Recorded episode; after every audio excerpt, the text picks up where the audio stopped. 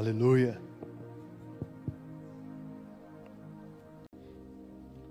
Estão felizes ainda? Abra sua Bíblia então rapidamente comigo, em João 3.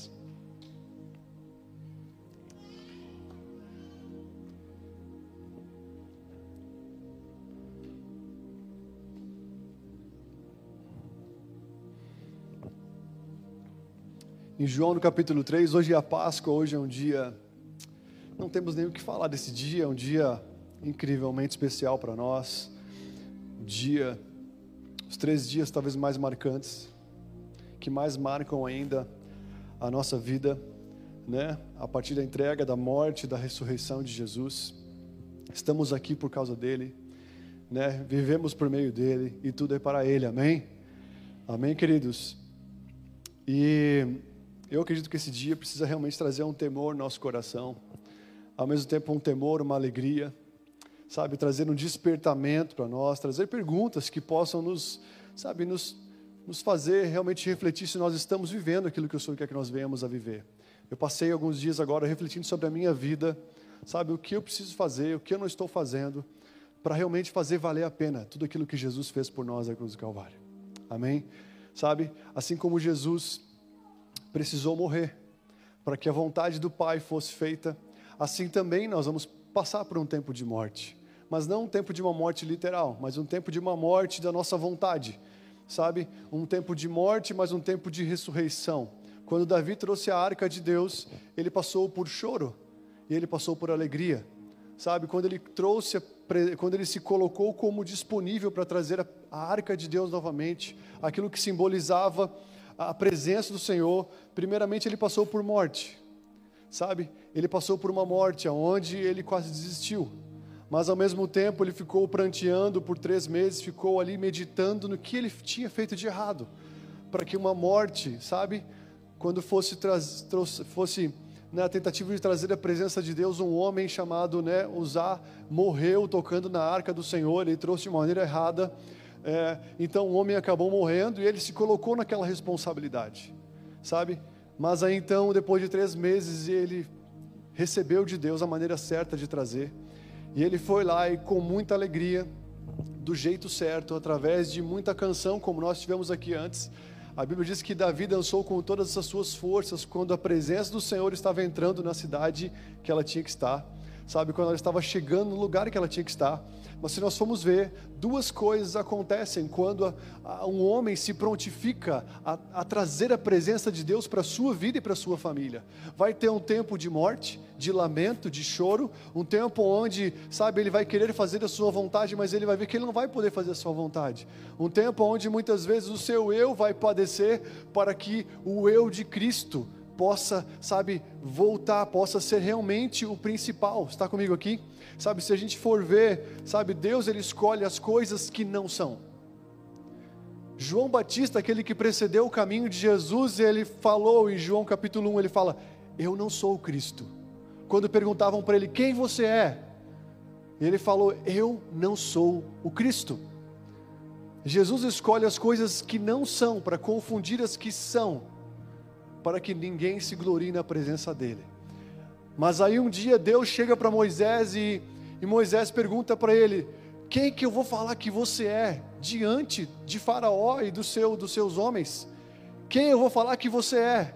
E aí Deus fala para Moisés: Fala que eu sou. Olha para quem está seu lado e fala: Você não é, mas Ele é. E vai sempre ter um tempo na caminhada com Deus, onde nós vamos estar trazendo a arca da presença de Deus, aonde você vai perceber que você não é, mas Ele é. Quando Davi tentou trazer do seu jeito a arca de Deus e deu treta, ele viu que ele não era.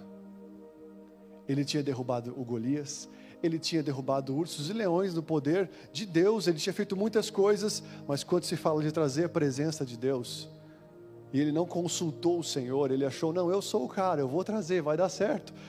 Não deu certo. E Deus mostrou para ele que, mesmo ele sendo um homem segundo o coração de Deus, ele não era. Mas Deus é tudo em todos. Está comigo aqui? E ele fala: Eu escolho as coisas que não são, eu escolho homens que, sabe, não querem viver no holofote, que não querem ser os centros das atenções, mas eles abrem mão da sua aparência para levantar e promover um corpo, para que o corpo apareça. Está comigo aqui? Quando nós, sabe, fazemos família, nós vamos desaparecer para que outras pessoas apareçam, para que Jesus apareça nas nossas vidas acima de todas as coisas. Amém, amados? E aqui, João 3, capítulo 1, vai falar o seguinte para nós: Havia entre os fariseus um homem chamado Nicodemos, um dos principais dos judeus. Este, de noite, foi até Jesus e lhe disse: Rabi, ou mestre, que quer Sabemos que o Senhor é mestre vindo da parte de Deus, porque ninguém pode fazer esses sinais que o Senhor faz. Se não estiver, se Deus não estiver com ele. Jesus respondeu: Em verdade, em verdade te digo, que se alguém não nascer de novo, não pode ver o reino de Deus. Perguntou Nicodemos perguntou: Como pode um homem nascer de, sendo velho? Será que ele pode voltar ao ventre materno e nascer uma segunda vez? Respondeu Jesus: Em verdade, em verdade lhe digo: quem não nascer da água do Espírito não pode entrar no reino de Deus. O que é nascido da carne é carne, o que é nascido do Espírito é Espírito. Não fique admirado se outra vez eu disser para vocês: vocês precisam nascer de novo. O vento sopra onde quer, ouve o seu barulho e ele faz, mas não sabe para onde, da onde ele vem nem para onde vai. Assim é todo aquele que é nascido do Espírito. Então Nicodemos perguntou a Jesus. Jesus perguntou: Como pode ser isto? Jesus respondeu: você é mestre Israel e não compreende essas coisas? Em verdade lhe digo que nós falamos o que sabemos e damos testemunho do que vimos, mas vocês não aceitam o nosso testemunho. Se vocês não creem quando eu falo sobre as coisas terrenas, como crerão quando eu falo para vocês sobre as celestiais? Ora, ninguém subiu ao céu, a não ser aquele que também de lá desceu, o Filho do Homem. E assim como Moisés levantou a serpente no deserto, assim também é necessário que o Filho do Homem seja levantado, para que todo o que nele crê tenha a vida eterna. E o versículo 16, agora, que é o centro da mensagem, fala o seguinte: Porque Deus amou o mundo de tal maneira que deu o seu único filho, seu filho unigênito, para que todo aquele que nele crê não pereça, mas tenha vida. Porque Deus enviou o seu filho ao mundo não para que ele não para que condenasse o mundo, mas para que o mundo fosse salvo por meio dele porque nele, quem nele crê não é condenado, mas o que não crê já está condenado, porque não crê no nome do Filho de Deus. A condenação é esta: a luz veio ao mundo, mas os homens amaram mais as trevas do que a luz, porque as suas obras eram más. Pois todo aquele que pratica o mal detesta a luz e não se aproxima da luz, para que as suas obras não sejam, não sejam reprovadas. Quem pratica a verdade se aproxima da luz, para que as suas obras sejam manifestas, porque são feitas em Deus. Amém? Rapidinho, só quero fazer uma oração, Pai.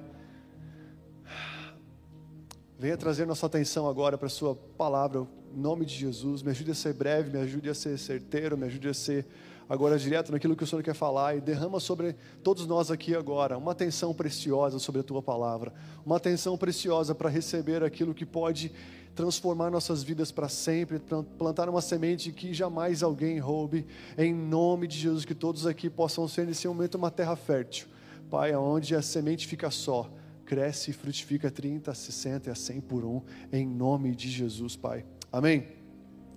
Queridos, eu, enfim, Fiquei perguntando, né, e pedindo a Deus o que falar nesse dia. E eu tinha só uma mensagem para hoje, quero ser muito breve, uma mensagem, na verdade, nem é uma mensagem, é apenas um, sabe, uma, uma faísca daquilo que Deus plantou no meu coração. E que poderia chamar de as duas faces desse amor. Sabe, o versículo 16 todo mundo conhece, né? João 3,16. Porque Deus amou o mundo de que deu seu filho unigênito para que não pereça, mas é o versículo que todos nós sabemos de cor, né? E o interessante é que essa passagem começa o contexto dela é Nicodemos, um mestre da lei, vindo até Jesus de noite. E ele vai até Jesus de noite e ele fala: "Mestre". Ele já chama Jesus de mestre. E ele fala: "Olha, nós sabemos que você vem da parte de Deus porque a forma como você ensina, o que você está fazendo, não tem como a gente não saber que é de Deus. E talvez esse homem, nós não sabemos o porquê ele foi de noite. Alguns dizem que ele foi à noite porque ele estava realmente cativado pela mensagem da cruz, sabe? E ele se despistou dos outros mestres fariseus para ir de noite lá quando ninguém via, quando ninguém sabia, onde não ninguém poderia saber onde ele estava, para ir lá conhecer face a face aquele que estava fazendo o que estava fazendo aquele que estava se titulando como filho de Deus na terra, sabe? Ele ficou curioso porque ele sentia no coração dele que realmente aquele era o filho de Deus, e ele foi lá para tirar, sabe? Talvez a verdade. Né, mas eu também, diante disso não ser fechado qual hipótese é certa, eu também acredito que pelo o significado do nome de, de Nicodemos, nós podemos também saber de um porquê, não talvez o certo, o porquê ele foi lá de noite, porque ele foi até Jesus conversar com ele. Sabe, é dificilmente um fariseu ir até Jesus, a não ser para tentá-lo, a não ser para tentar, sabe, pegar uma mentira, pegar alguma coisa que fizesse ele ser condenado. E Nicodemos vai até lá, interessante que o nome Nicodemos significa conquistador. Conquistador. Alguém já teve algum, algum colega de escola conquistador? Eu conquistei o coração da mulher mais linda dessa terra, minha esposa. Priscila, não foi fácil. Precisei de vários recursos, várias coisas para conquistar o coração dela. Mas eu acredito que talvez Nicodemos, por ser um mestre da lei, ser um cara uh, altamente reconhecido pelo seu poder intelectual, pela sua inteligência, pela sua sabedoria, seu conhecimento, sabe, como um rabi, como um mestre também, ele foi lá para conquistar Jesus. Talvez ele pensou o seguinte: eu vou lá porque eu vou pegar esse cara se ele está se achando o filho de Deus, se ele é o cara, vamos ver se ele é o cara mesmo, porque eu sou conquistador. Meu pai me criou como o nome Nicodemos porque eu conquisto as coisas. Só que é interessante que ele chegou lá como alguém que queria conquistar o Senhor, mas ele saiu de lá totalmente conquistado pelo seu amor. Saiu de lá tocado, a ponto de lá na frente se tornar um dos caras que bancou, sabe, o sepulcro de Jesus, as roupas finas de Jesus junto com José de Arimateia quando Jesus morreu. Jesus teve um túmulo de primeira, de primeira classe, sabe, como talvez um milionário, teve roupas caras, finas, sabe, estava sendo enterrado realmente como um homem de primeira classe, como realmente deveria ser enterrado. Mesmo sendo crucificado, foram dois extremos. Ele tinha sido crucificado como o pior ladrão, como o pior assassino, como o cara mais sem vergonha, mas foi enterrado como o homem mais nobre dessa terra. E Nicodemos estava lá Nicodemos estava lá junto, sabe? Alguns dizem que ele realmente se converteu e aquela semente de Jesus fez um grande efeito na sua vida e ele nunca mais conseguiu ser o mesmo. Quem se encontra com Jesus, sabe, ou vive decepcionado a vida toda, porque ainda tenta fazer a sua vontade, ou realmente se dobra a Jesus e consegue viver a sua vontade. Está comigo aqui? E Jesus vai direto ao ponto. Nicodemos chega falando com ele e fala: "Ué, ele começa a falar sobre o novo nascimento. Quando pessoas mais informadas vinham falar com Jesus, algumas ele dava no meio. Um jovem rico veio falar com ele, falando: Bom mestre, o que, que eu faço para ter a vida eterna?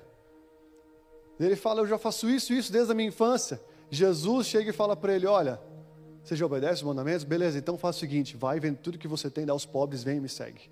Jesus ele vai diretamente no âmago, assim como ele vai diretamente, sabe, no âmago com Nicodemos. Ele fala: "Você quer saber do reino de Deus? Tem que nascer de novo."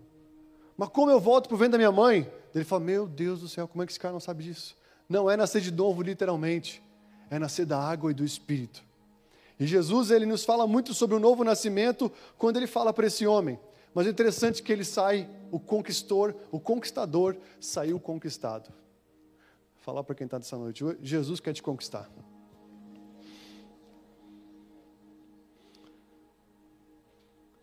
E é melhor se render, porque uma das coisas que ele, que ele tem na sua característica, ele é. Quando fala que ele é, é que ele não muda. Ele não tem um plano B, um plano C, um plano D. Ele, ele é. O amor dele é ele sempre vai tentar te incomodar, te enredar. Assim como a Bíblia diz, interessante em João 10, 10 fala: o inimigo vem para matar, roubar e destruir. No mesmo jeito, Jesus, a Bíblia diz: não, estou dizendo que Jesus é o diabo, mas ele fala: e ele veio, e Jesus vem, eu vim, para que vocês tenham vida e vida em abundância. Tem umas coisas que o inimigo ele sabe como Deus se apresenta. E ele se apresenta de uma forma semelhante do, do Paraguai. Ele se apresenta de uma forma, sabe, que não é verdadeira, mas é semelhante. Assim como ele veio para matar, roubar destruir, assim Jesus veio para nos dar vida e vida em abundância. A função dele é nos enganar e nós temos que saber quem é Deus e quem não é Deus. Está comigo aqui? Mas ele te ama. Olha para quem está do seu lado e fala: Jesus te ama. E ele termina, né? Ele termina um pouco do seu tempo com Nicodemos falando desse verso, porque Deus amou o mundo de uma tal maneira a ponto de dar o seu filho único para que todo aquele que nele quer não pereça, mas tenha vida eterna. Sabe, existem duas faces desse amor. Esse amor que é inexplicável. Sabe? Porque o próprio Jesus, quando vai falar do amor de Deus, o que, que ele faz? Ele não consegue explicar. Ele fala, porque Deus, o meu Pai, o meu Pai, porque Deus amou o mundo de uma tal maneira. O próprio Jesus não conseguiu explicar o amor do Pai. Sabe? E eu creio que esse amor aqui tem, tem duas, tem várias faces, mas as duas faces que eu quero falar nessa noite, a primeira é porque realmente esse amor é um amor inexplicável. Deus te amou e me amou de uma tal maneira a ponto de preferir matar o seu filho do que perder você para sempre. Se eu perguntar para qualquer pai nessa noite, para os pais aqui que apresentaram seus filhos, você teria coragem de dar o seu filho agora para salvar essa galera aqui nessa noite? Você teria coragem de dar o Caio por esse pessoal que está aqui? O Ravi, vocês teriam vocês teriam coragem de dar o Ravi? Mãe? Pai? Daria ele? Eu não sei, eu não conseguia dar o Pedro nem o André. Mas a Bíblia diz que Deus amou o mundo de uma tal maneira. E quando ele fala o mundo, ele está falando todas as pessoas, do jeito que elas estão, aonde elas estão, do, o que elas estão fazendo, não importa se é se é um cara que está na igreja desde o seu berço, ou se é uma prostituta, ou se é um ladrão, ou se é um pedófilo, não importa. Ele amou o mundo de uma tal maneira, todas as pessoas, a ponto de dar o seu único filho. E esse amor é o que? É inexplicável. Porque o amor de Deus ele vai contra a lógica de todas as coisas, a ponto de quebrar, sabe, paternidade, filiação para salvar a humanidade e na, e na verdade manter a paternidade sobre todos. Deus matou a paternidade sobre o seu próprio filho Jesus, para dar a paternidade dele sobre a sua e sobre a minha vida. Isso é muito pesado. O evangelho é pesado. O amor de Deus é pesado. Está comigo aqui? Sabe? Então a primeira face do amor justamente é esse amor inexplicável. Deus só tinha um cálculo: eu quero salvar o mundo. E tem que ser Jesus, então vai ser Ele. João 15, 13 fala: Ninguém tem amor maior do que aquele que dá a sua vida pelos seus amigos. Romanos 5,8 fala: Mas Deus prova o seu próprio amor para conosco pelo fato de ter morrido para, por nós quando ainda éramos pecadores. Sabe, uma coisa é morrer pelos seus amigos que você conhece, mas você morrer tudo bem, mas dar o seu filho pelos seus amigos, nunca. Mas ele prova o seu amor por nós, o fato de ter morrido por nós. Está comigo aqui? Mas Romanos 15, ele estica o seu amor falando: olha, mas Deus prova o seu próprio amor para conosco, pelo fato de ter Cristo morrido por nós, quando ainda éramos o quê? Pecadores. Deus morreu por você quando você estava no time, na concorrência. Deus, ele não olha onde você está, o que você está fazendo, ele não olhou para a humanidade, ele só pensou: cara, o que eu fiz não deu certo. Não porque eu sou imperfeito, mas é porque a minha criação preferiu outra coisa. Porque aquilo que eu criei para ser o objeto do meu amor. Aquilo que eu criei para, sabe, eu, como diz é, é, é, Cantares, eu ser do meu amado, meu amado ser meu. Não deu certo. Eu não forcei nunca o homem a nada. Deus nunca nos forçou a nada e deu a nós o poder da escolha de permanecer no seu amor ou sair do seu amor. E o homem um dia decidiu sair do seu amor. Mas todo aquele que ama de verdade, quando decide ter uma aliança, tem que estar pronto para o sacrifício. Quando você escolhe casar com alguém, você tem que estar pronto para o sacrifício. Quando Deus escolheu criar o um homem, ele já tinha dentro dele, se o homem um dia escolher me abandonar, eu já tenho uma escolha definida no meu coração, eu nunca vou abandonar ele. E eu vou dar meu filho. Eu vou dar minha maior preciosidade, porque eu não consigo deixar de ser eu. Eu não consigo, não consigo deixar de amar incondicionalmente. O amor incondicional é a natureza de Deus. Está comigo aqui? Ele é amor. Ele não consegue deixar de te amar de uma maneira incondicional. Qual que é a diferença de ser amor e a diferença de ter amor? Quando eu tenho amor por alguém, eu dou daquilo que eu tenho para ajudar ela. Eu empresto meu carro, eu posso dar do meu dinheiro, eu posso dar uma roupa, eu posso fazer muitas obras sociais, eu posso dar do que eu tenho.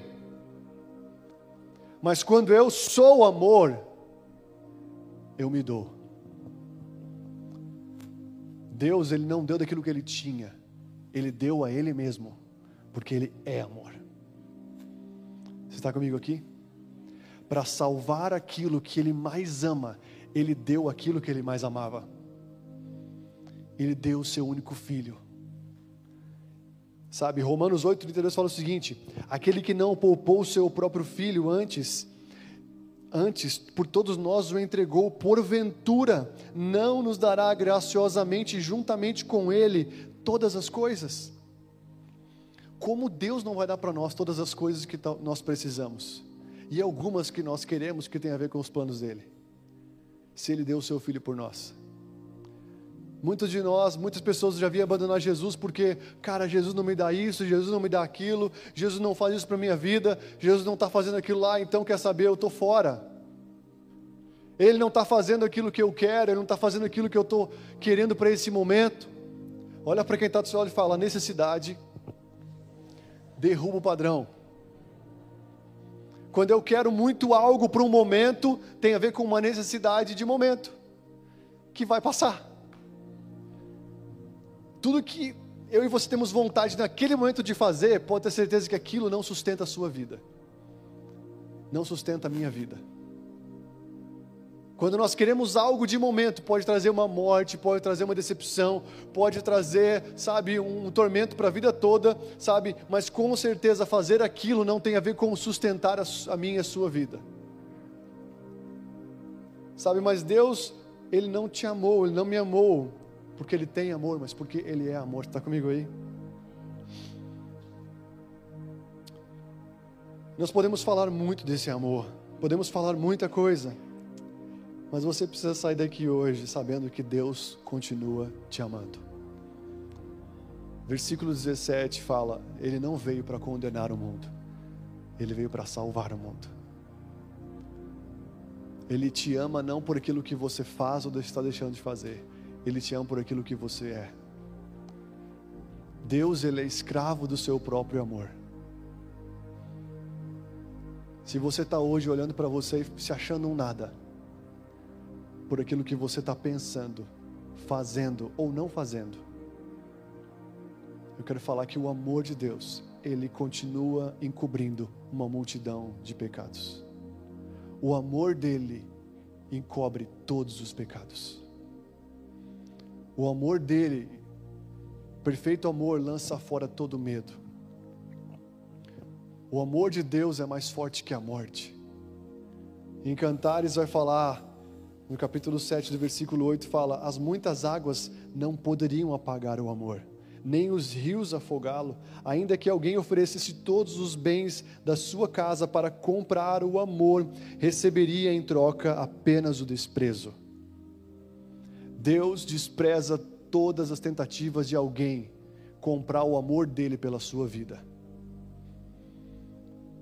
O amor de Deus não se desgasta pelas suas falhas. O amor de Deus não se desgasta, sabe, pelas nossas inconstâncias. O amor de Deus não é inconstante como nós somos inconstantes muitas vezes. O amor de Deus não muda como nós mudamos. Nós somos camaleões muitas vezes, mas o seu amor não muda por mim e por você. Você não tem que vir para a igreja, ai, o que, que o Cláudio vai pensar de mim? Faz tempo que eu não vejo, que eu não venho. Esquece o Cláudio. Esquece. É Deus que te ama. Está comigo aqui? Esquece algum irmão da igreja que o um dia você possa pensar, sabe, o inimigo ele põe tanta coisa na cabeça de tanta gente, cara, eu não vou voltar por causa disso ou disso, disso. Eu não vou ir porque o meu passado me condena. O amor dele cobre uma multidão de pecados. Está comigo aqui? O amor dele nos faz ser mais que vencedores. Quem quer ser mais que vencedor aqui? Sabe, todo mundo quer, mas olha o que fala a Bíblia. Mas em todas essas coisas somos mais que vencedores por meio daquele que nos amou. Por meio do amor de Deus, nós somos mais que vencedores. E mais que vencedores é é vencer vencer a depressão. Mais que vencedores é vencer qualquer tipo de pecado, qualquer coisa, e sair de lá com mais um aprendizado, mais uma cicatriz para transferir para alguma pessoa. Olha para quem está do seu lado e fala: Jesus continua te amando muito, cara. Teve semanas que eu passei na minha vida onde eu não fiz aquilo que talvez eu tinha que fazer. Que eu não fui o marido que eu tinha que ser. Eu não fui o pai que eu tinha que ser. Eu sou um cara que eu tenho um certo problema, eu me condeno. Sabe o filho pródigo? Todos nós temos um chamado para um chamado para filho pródigo. Ele fala: "Como é que eu vou voltar para casa do meu pai? Olha quem eu fui. Eu peguei a minha herança com meu pai vivo ainda. Mas um dia ele falou: "Eu não tenho para onde ir. Eu tenho que voltar nem que eu seja escravo." Todos nós temos um chamado para o filho pródigo. De colocar muitas muitos empecilhos nossos, como se Deus não vai nos receber porque nós fizemos isso, isso ou aquilo. Mas eu quero falar para você que o amor de Deus não é nem um pouco condenativo, mas ele é salvador. Está comigo aí? Ele te amou de uma tal maneira que ele deu o seu único filho. E ele continua te amando. Se você não se ama, esquece o seu amor por você mesmo. Sabe aquelas pessoas que falam, ah, você tem que se amar, você tem que se amar, você tem que se amar, você tem que se gostar sim. Mas o primeiro mandamento é ama a Deus. Depois você vai conseguir ter amor próprio. E depois você vai conseguir amar a pessoa perto de você. Não tenta se amar, se gostar, se querer, se você não ama a Deus. Buscar ter amor por Deus nos faz amar você independente das suas debilidades, faz você conseguir se aceitar independente das suas fraquezas, independente das suas, sabe, dificuldades, inconstâncias, suas as suas mazelas. Deus dá o amor dele que ele tem por de você para você mesmo. E você começa a se amar do jeito certo. Tem gente que se ama de menos e tem gente que se ama demais. E Deus dá um amor por nós da medida certa, que não faz a gente se vangloriar, e não faz a gente também ser, se rebaixar e ter complexo de inferioridade. Olha para quem está do seu lado e fala: Deus te ama. Fala assim, muito. Para nós encerrarmos, olha o que diz aqui de novo, a segunda face do amor. Eu acredito, quando ele fala, Deus amou o mundo de tal maneira que ele deu o seu filho. Eu quero falar para você que Deus estaria disposto a dar o que fosse necessário para te resgatar. Se o seu resgate, o meu resgate, se a nossa salvação não custasse Jesus, mas custasse outra coisa, ele, esse versículo não ia ter, porque Deus deu, deu, amou muito a maneira que Ele deu seu Filho, ia ter aquilo que é necessário. Deus dá aquilo que é necessário para que você seja salvo. E o que foi necessário para que você e eu fôssemos salvos? Seu filho Jesus. Ele nos amou de uma tal maneira que ele deu o seu filho. Mas se fosse dar outra coisa, se fosse dar, sabe, primeiro o Espírito, se fosse dar outra coisa, ele teria dado. Se fosse ele mesmo ter vindo aqui, não seu filho, Se fosse para deixar Jesus lá de boa e ele viesse, ele teria vindo. Não importa o que fosse necessário, ele estava pronto para sacrificar. Sabe? E quando fala que ele amou de uma tal maneira que deu o seu filho, ele está falando: olha, eu te amo de uma tal maneira que eu não vou dar aquilo que você precisa, aquilo que você quer, mas aquilo que você precisa. Namã tinha uma lepra. O que, que ele deu para Namã para que Namã fosse curado? Ele falou para Namã: Namã, tem que mergulhar sete vezes no rio sujo para que você seja curado. Ele amou Namã de uma tal maneira que ele deu o quê? Ele deu um processo e não um milagre momentâneo. Deus muitas vezes não vai dar um milagre, mas ele vai dar um processo. Quando ele fala que ele te ama de uma tal maneira a ponto de dar seu filho, é porque era de Jesus que nós precisávamos e precisamos todos os dias. Sabe o que significa Jesus? Salvador. Sabe o que você precisa para ser salvo? Jesus. Jesus, você está me entendendo o que eu estou falando? Ele dá para você aquilo que você precisa. Eu quero falar para você uma coisa: eu e você estamos aqui na Páscoa e nós não precisamos de um coelho, nós precisamos de Jesus. Nós precisamos de Jesus todos os dias. Quando ele fala, olha, o pão de cada dia dá-nos hoje, ele está falando, olha, um Jesus de cada dia tem que ser dado a você para que você mantenha a salvação. Sabe, todos os dias nós precisamos de quem? de Jesus. Então Ele dá para você aquilo que você precisa. Se você tem algo hoje que você não gosta tanto, mas você sabe que é o que você precisa para se manter vivo e salvo, é aquilo que você precisa, não aquilo que você quer, sabe? Por que eu falo isso? Porque Jesus, na verdade, não era aquilo que nós queríamos. Na real, na real, Jesus não é aquilo que as pessoas queriam para ser salva. É uma linda história. É uma linda verdade. Deus dá o seu único filho para você para eu e você sermos salvos. Mas a Bíblia diz que Jesus veio para os seus. O que, que os seus fizeram? Não quiseram ele. Alguém veio aqui num tempo bom para Jesus? Alguém veio para o Evangelho num tempo bonito? Alguém está aqui hoje porque um dia estava tão feliz e falou: Cara, eu vou entrar na igreja, velho. Eu vou vou, vou buscar Jesus. Todo mundo veio por quê? Porque algo muito difícil alcançou a sua vida e a minha vida. Alguém retornou para Jesus por quê? Porque algo muito difícil alcançou a sua vida, onde Jesus era a última coisa. E na verdade se tornou a primeira e a última coisa. Todos nós estamos aqui não porque um dia nós queremos Jesus. Na verdade, nós conhecemos Ele pelo, pelo, pelas dificuldades, pelas debilidades. Nós conhecemos Jesus nos tempos difíceis da vida e quando nós conhecemos quem Ele é, nós fomos cativados pelo Seu amor. Mas ninguém está aqui, porque um dia de livre e espontânea vontade decidiu Jesus.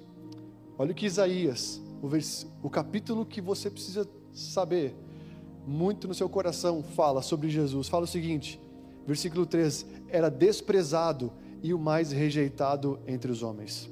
Homem de dores, que sabe o que é padecer. Quem é Jesus? Desprezado. Nós não desprezamos o almoço todos os dias, mas nós desprezamos Jesus muitos dias na nossa semana.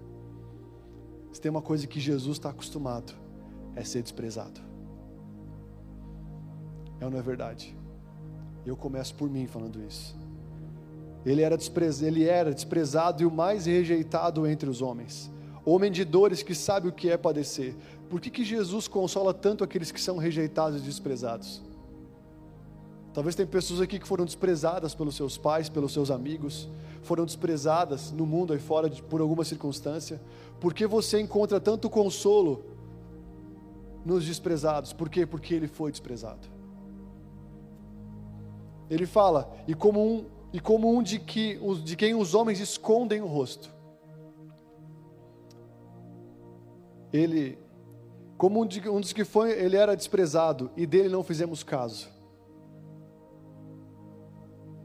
Muitas pessoas continuam escondendo o rosto de Jesus.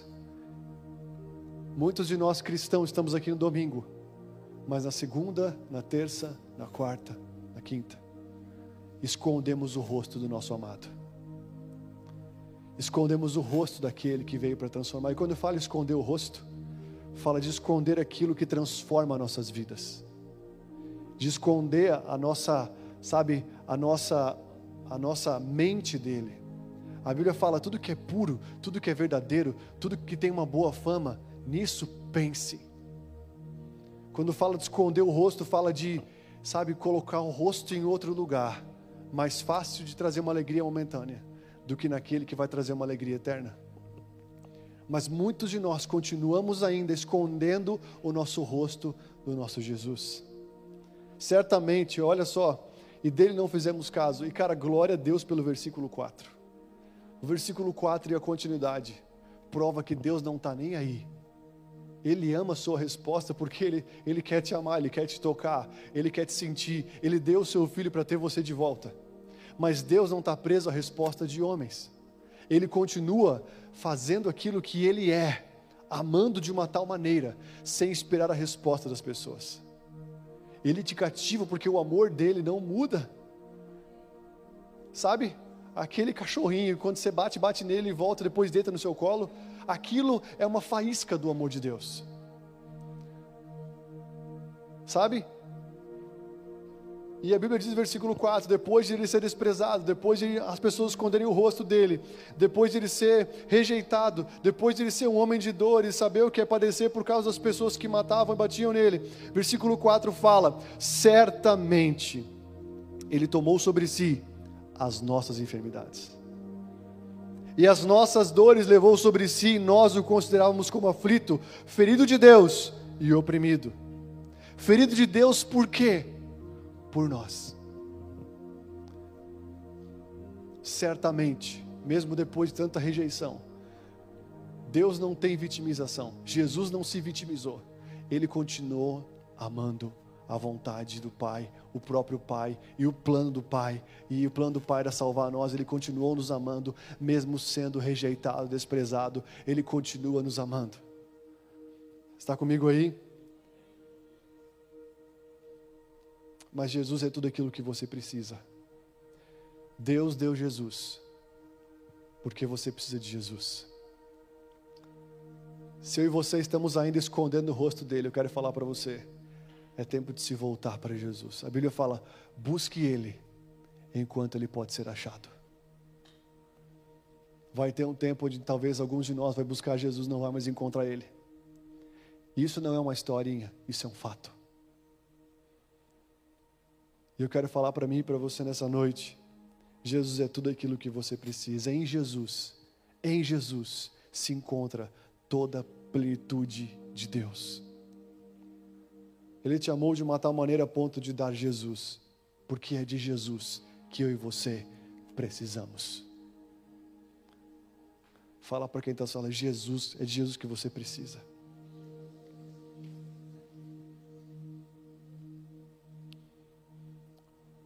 Atos 12 fala o seguinte: então, e não há salvação em nenhum outro, porque debaixo do céu não existe nenhum outro nome dado entre os homens, pela qual importa que sejamos salvos. Nós precisamos de salvação, meus queridos. Nós precisamos entender que o final dos tempos é uma realidade, a salvação é uma realidade. E a Bíblia diz: não importa como você vai entrar no reino de Deus, você pode entrar sem uma perna, você pode entrar sem o braço, você pode entrar mudo, surdo, você pode entrar sem uma parte do seu corpo, mas lá você vai entrar e vai receber um corpo glorioso. Se alguém está com uma enfermidade aqui nessa noite, primeiramente eu quero declarar a cura em nome de Jesus. Mas se Jesus, sabe, a enfermidade, a enfermidade ia vir porque nós padecemos num mundo caído. Mas Jesus usa até uma enfermidade para nos trazer para os caminhos de Deus. E se você não for curado, mas for salvo, está tudo certo. Está tudo certo. Está comigo aqui? É melhor você estar tá salvo do que ser curado e perder a salvação. Eu não sei o que te mantém, talvez algumas debilidades mantêm alguns homens e mulheres na presença de Deus. Que bom que isso te mantém ainda. Para para mim finalizar, 1 João 5 fala o seguinte: E o testemunho é este: de que Deus nos deu a vida eterna, e a vida está no Filho. Quem tem o Filho tem a vida. Diga comigo: quem tem o Filho tem a vida. E a Bíblia diz: quem não tem o Filho de Deus não tem a vida. Fique de pé no seu lugar.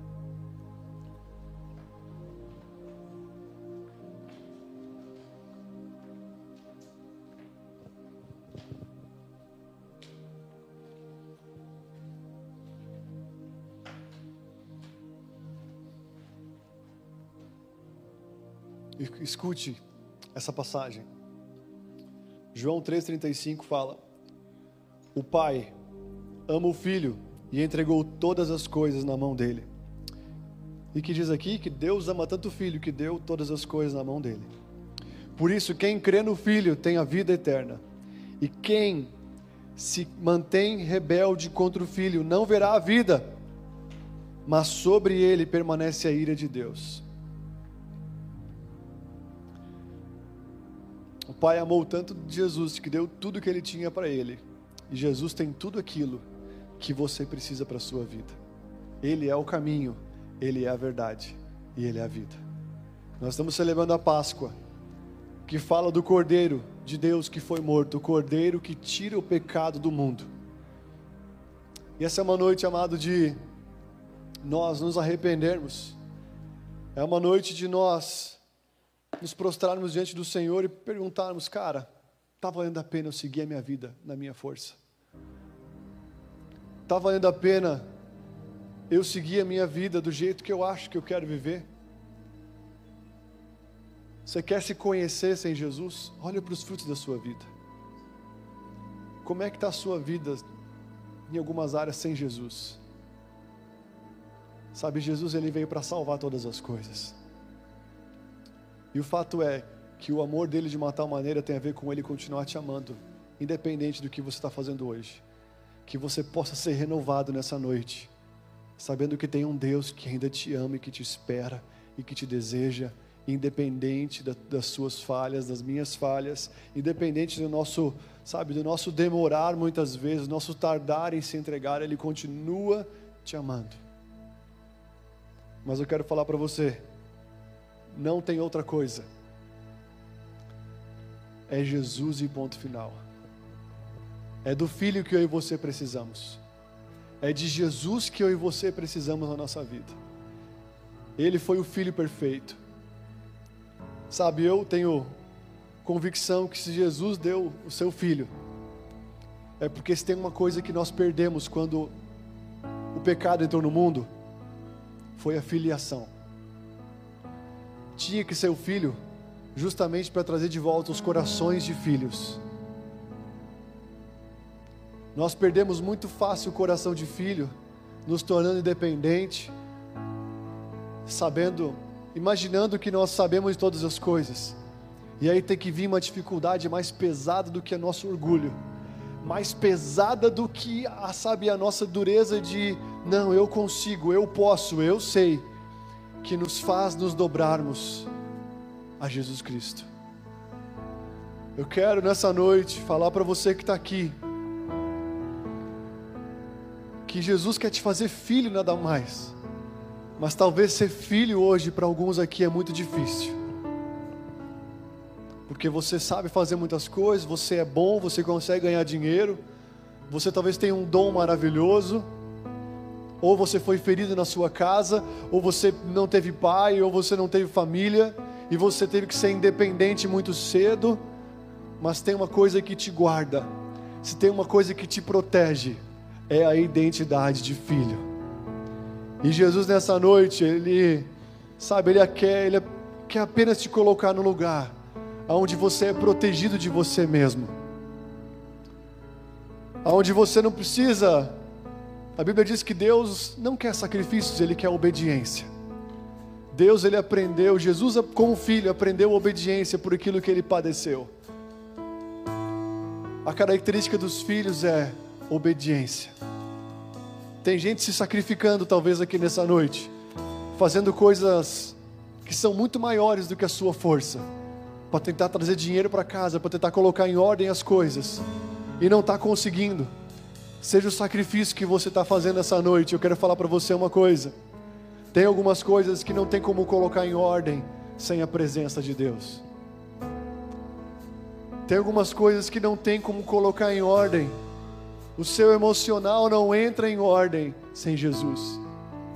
Eu sei que tem psicólogos talvez aqui ou assistindo, eles sabem, os psicólogos segundo Deus, que o nosso emocional não tem como ser, sabe, entrar no, no seu lugar se não entrar debaixo da vontade de Deus.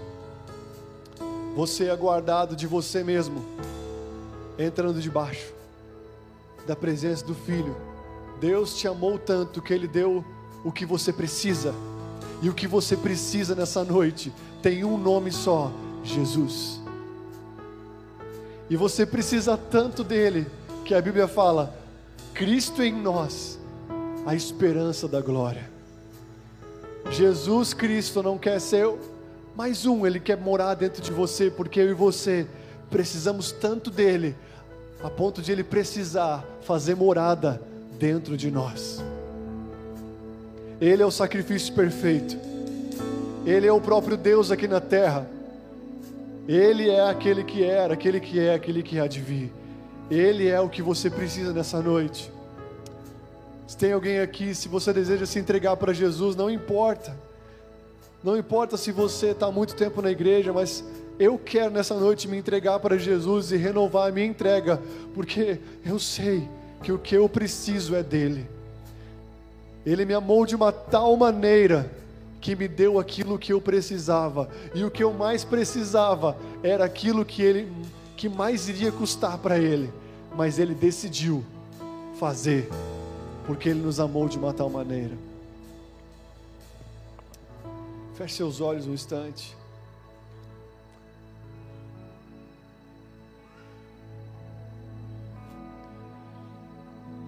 Olhe para a sua vida sem Jesus. Continua. Imagine a sua vida sem, sem Jesus. Pense daqui cinco anos, como é que está a sua vida sem Jesus?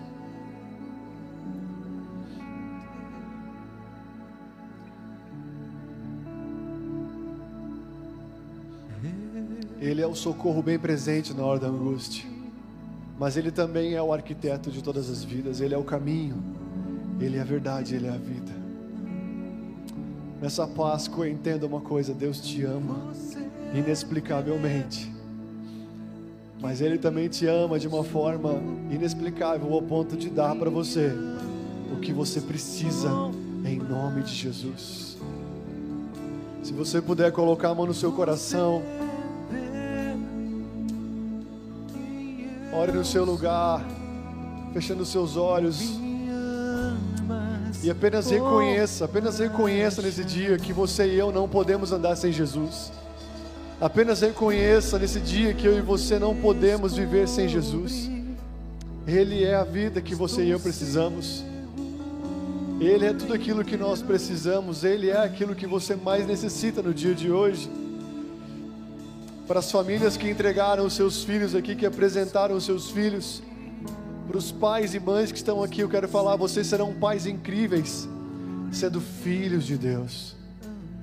Nós só conseguimos ser pai uh, se antes nós formos filhos. Talvez você não pode ser filho do seu pai biológico, mas eu e você temos a chance de sermos filhos do Deus Altíssimo através de Jesus Cristo. Senhor, nessa noite, Vem com tua glória sobre todos que estão aqui, Jesus. Derrama o teu amor renovador. Derrama o teu amor renovador aqui, Senhor. Eu sei que o Senhor está de braços abertos aqui nessa noite. Envolva o teu amor, Senhor. Envolva essas vidas com o teu amor nessa noite, Jesus. Envolva aqueles que talvez estavam, estavam distantes no teu amor novamente. Envolva aqueles que estavam perdidos no seu amor novamente. O Senhor deu o seu filho por nós. E o seu sangue estava nos umbrais da porta. O seu sangue nos guarda. O seu sangue nos protege, o seu sangue nos livra. Foi a cruz, Jesus, foi a cruz que nos abraçou, que nos amou. E nós nessa noite decidimos nos entregar nas tuas mãos, Pai. Decidimos nos entregar ao seu amor nessa noite e não conduzir mais nossas vidas pela nossa própria força, mas entregar nossa vida, assim como o Senhor entregou a sua vida por nós, em o nome de Jesus. Que Deus abençoe a sua semana, que Deus abençoe os seus dias e que você possa ter no seu coração uma única coisa só: é de Jesus que eu preciso hoje, é de Jesus que eu preciso na minha família no meu trabalho, é de Jesus que eu preciso, é do Senhor na minha vida que eu preciso, é dele que eu preciso em todas as áreas. Não é pela força e nem pela violência, diz o Senhor, mas é pelo Espírito de Jesus Cristo, é pelo Espírito de Deus nas nossas vidas. Em nome de Jesus. Você vê. Fique à vontade mais um pouco, depois você. Eu sou. Você pode ir para sua casa em paz. Deus te abençoe.